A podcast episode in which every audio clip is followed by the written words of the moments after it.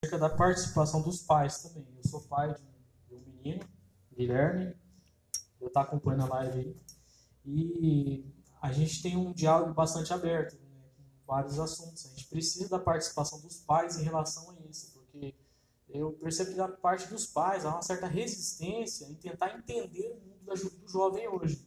Porque o mundo do jovem ele é complexo mesmo e ele exige tempo para entender. Não é fácil entender. O jovem, esses dias, uh, tinha um jovem falando de stalkear. Não sabe o que é negócio de stalkear? É quando você entra no perfil de outra pessoa pra, pra só para olhar as fotos, só para você fazer um trabalho de investigação. Eu não sabia o que era isso. Não sabia o que era crush. E a gente vai investigando e vai aprendendo esses termos. E certa vez eu trabalhei como educador social numa ONG, é, no qual eu não conseguia, eu como educador, como professor, não conseguia a atenção do, dos meninos, né?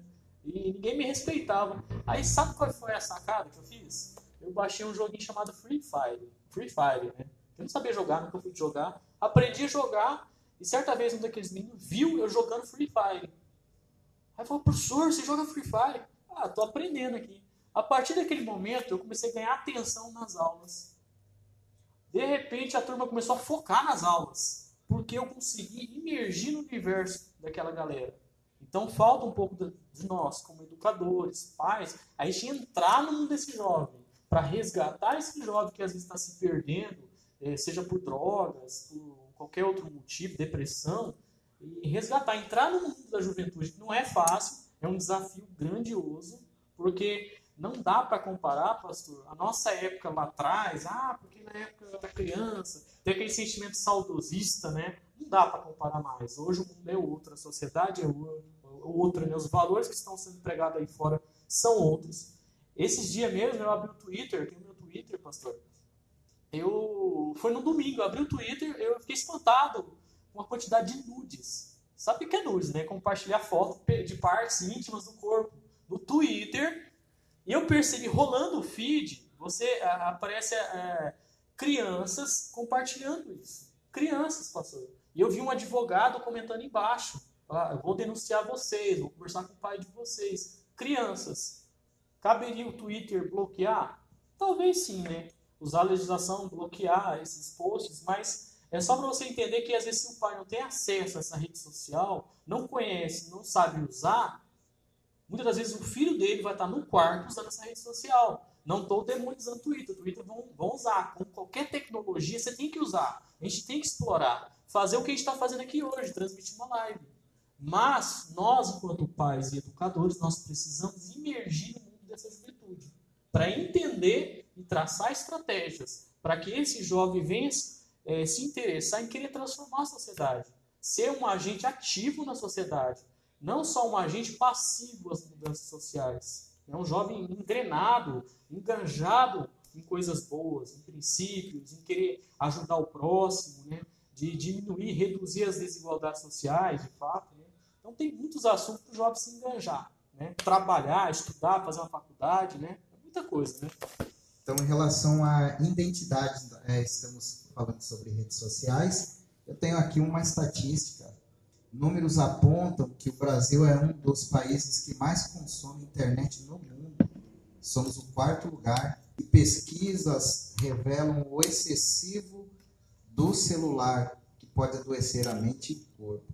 Ou seja, então quando falamos de crise de identidade, né, quando nós como cristãos pregamos usos e costumes, ou seja, Aí eu fico imaginando assim, quanto os pais ficam criando conflitos dentro do seu lar com seus filhos jovens, pregando uma coisa que ele não consegue assimilar mais, ele não consegue é, entender o que o pai está falando.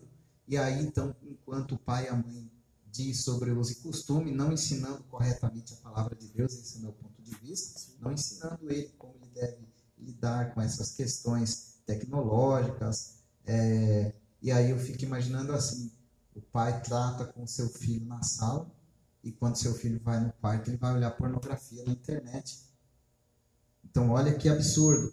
Então, por isso, é, nós que somos pais e também cristãos acima de tudo, devemos compreender que o ensinamento não vai é, baseado numa religiosidade, num pensamento humano ou em doutrina de homens, mas ensinar as características, o caráter daquele que é, realmente, é, de uma certa maneira, na palavra, ou seja, através de Cristo, foi traduzido o ensino aonde nós deveríamos pregar sobre é, como ser um ser humano melhor, como em relação a comportamento na sociedade, porque Cristo, na época dele, você que estuda sociologia, você deve compreender que na época de Cristo, é, Jesus ele viveu num momento tecnológico.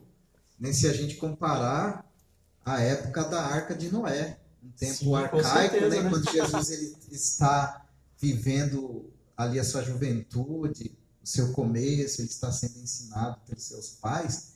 Então, observamos que os ensinamentos de Maria e de José não foram em relação a costumes e usos, mas sim a como se tornar um ser humano melhor e a como assim ensinar as pessoas a ser um ser humano melhor. É interessante esse papel. Você citou a família de Jesus e a família tem um papel fundamental para a sociedade. O Auguste Comte, que foi um dos primeiros sociólogos e filósofos franceses, ele dizia que a família é a célula social, ou seja, a, melhor, a menor parte de uma sociedade é a família. E concordo com esse pensamento, porque a família dá estrutura, dá base para, para essa criança. Essa criança vai passar por um processo chamado socialização primária. Ela vai aprender a ser um ser social com a família. Então, quem vai dar a base moral vai ser o pai ou a mãe. É claro que hoje em dia há vários arranjos familiares, a gente não vai entrar em detalhes, talvez seja um assunto para uma outra live. Mas, independente dos arranjos familiares, é necessário ter essa base de princípios. Né? Não dá para a gente apenas deixar a criança, adolescente solto. Não é assim mais. Né? É, não dá para a gente criar aquela ilusão que ah, ele vai se descobrir, ela vai se descobrir uma hora. Nós precisamos de uma base. Nós precisamos, como pais, dar uma estrutura para essa criança. Nós precisamos, isso é necessário. Porque senão aquela criança ela vai ficar perdida, sem identidade. Sem... É claro que quando essa criança crescer, se tornar jovem, ela vai se desvincular de algumas coisas que foi ensinada a ela. Isso é natural. Vai quebrar algumas correntes, que, ah, mas meu pai me ensinou assim, estava errado. Beleza. Mas a, a, base moral, que é importante, ela vai manter. Se você ensinar o caminho para a criança, ela vai manter. Talvez ela possa sair para a direita, para a esquerda, a gente não sabe. Mas é necessário. Nós precisamos de princípios. A sociedade precisa de princípios. Carece de princípios. Nós estamos desconstruindo a vida social. E isso é um perigo.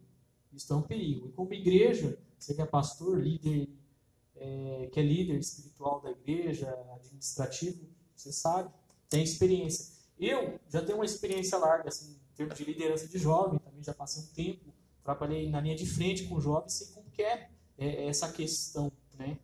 Então a gente, é, o desafio é se imergir mesmo no mundo deles gente imergir, conhecer, trocar uma ideia, que não é fácil, e tentar puxar eles para a gente. A gente, conforme a gente iniciou a live, a gente está é, categorizando é, dos 15 aos 24 anos, né, são jovens, se vê jovem de 30, de, sei lá, 40, tem jovem que tem 50 anos e não tem muita maturidade, não. né, a gente sabe que acontece também. Né? Então, esse é o grande desafio para a sociedade hoje. Tiago, é, quero aqui poder agradecer a sua participação conosco, ter esclarecido um pouco sobre sociologia, evolução da humanidade, pensamentos, e, e assim então eu creio que foi é, de muito valor misturar, mesclar sociologia com, com teologia e, e também aproveitar a oportunidade. Podemos aqui numa próxima fazer um pequeno debate. Sim, né? bastante interessante. Sim, né? É, convidar alguns jovens. Né? Eu já tenho aqui algumas pessoas que eu tenho em mente para poder assim, participar desse debate e a gente falar. Então, são várias coisas. Eu até quero adiantar alguma coisa aqui para você, Tiago. De repente você concordar, nós podemos aqui, de uma certa maneira, criar esse debate. Por exemplo, falamos hoje sobre identidade e redes sociais mas a gente pode também fazer um debate sobre coletivismo, relativismo, fé dos pais, depressão, hipocrisia, liberdade, sexo, drogas, fé, são, são temas importantes a serem abordados junto aos nossos jovens cristãos, e não só, a, por que não também, as pessoas que não participam de uma igreja entender o que pensam é, realmente os jovens cristãos e aqueles que, é, que são cristãos também, o que eles pensam.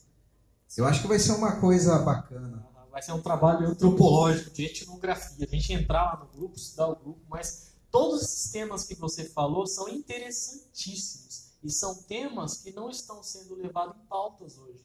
Não só na igreja, mas no debate público, na política, está muito embaixo esses debates, é, pegar esses temas. Então, é, como igreja, eu acho muito interessante, porque a igreja agrega muita gente, é, muita juventude, então esse tema deve ser levado questão, em voga, assim, é interessantíssimo. Chamar essa gurizada para debater, se descobrir da maneira correta, né, professor? É verdade. Então, já iremos programar um debate agora. Hoje, a gente falou um bate-papo aqui, é, passamos algumas informações. Creio que é, aqueles que acompanharam do início ao fim compreenderam um pouco em relação à identidade. Isso aborda também não só a identidade dos jovens, mas dos pais também. Então, Tiago, é, você que é acadêmico de sociologia, é seu último semestre, como você falou, é isso? Sim, último semestre. Nosso último semestre aí. Tem gente que pergunta, rapaz, por que você se interessou por sociologia? Você é louco.